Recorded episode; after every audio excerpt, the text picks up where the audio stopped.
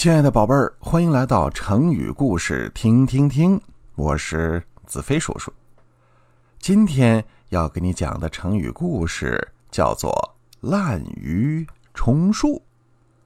这个故事发生在战国时期，当时齐国的齐宣王非常喜欢听人吹一种乐器，叫做竽，而且呀，他喜欢许多人一起。合奏吹给他听，所以齐宣王派人到处搜罗那些个能吹善奏的乐工，组成了一支三百人的吹竽大乐队。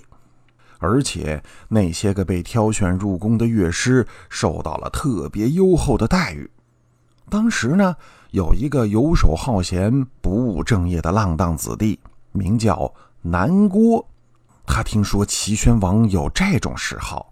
就一心想混进那个乐队，于是呢，就想方设法见到了齐宣王，向齐宣王吹自个儿：“我呀是一名特别了不起的乐师，我吹竽吹的特别的好。”博得了齐宣王的欢心，就把他编入了吹竽的乐师班里。但可笑的是。这位南郭先生压根儿他不会吹竽，每当乐队给齐宣王吹奏的时候，他呢也混在队伍里，学着别的乐工的样子，哎，捧着这个竽，摇头晃脑，东摇西摆，哎，装模作样的，他也在那吹。现在我们管这种行为叫假唱，他那个叫假吹，因为。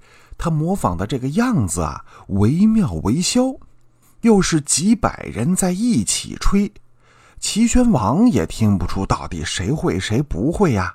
哎，就这样，南郭混了好几年，不但没有露出一丝破绽，而且还和别的乐工一样，领到了一份非常优厚的赏赐，过着很舒服的生活。后来。齐宣王死了，他的儿子齐潜王继位。潜王同样喜欢听吹竽，但是跟他爸爸齐宣王有一点不同，他不喜欢合奏，而是喜欢乐师们一个一个单独的吹给他听。南郭先生听到这个消息之后，吓得浑身冒汗，整天提心吊胆的，心想。完了完了完了！这回要露出马脚来了。这丢了饭碗是小事儿，这要落个欺君犯上的罪名，连脑袋都保不住了。所以他趁着齐遣王还没有叫他去演奏，就赶紧脚底板抹油溜了。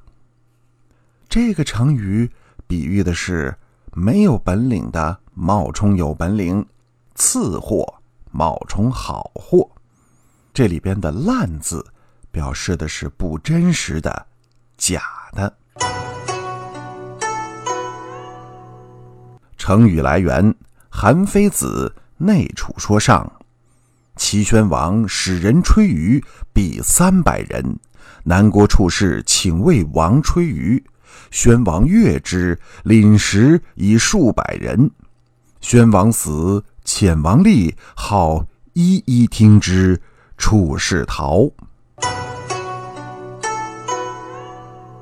今天咱们这个成语故事就讲完了，亲爱的宝贝儿，你要想一想，你在生活中有没有看到过滥竽充数的现象呢？好，我们节目今天到这儿就告一段落，感谢你的收听，咱们下次见。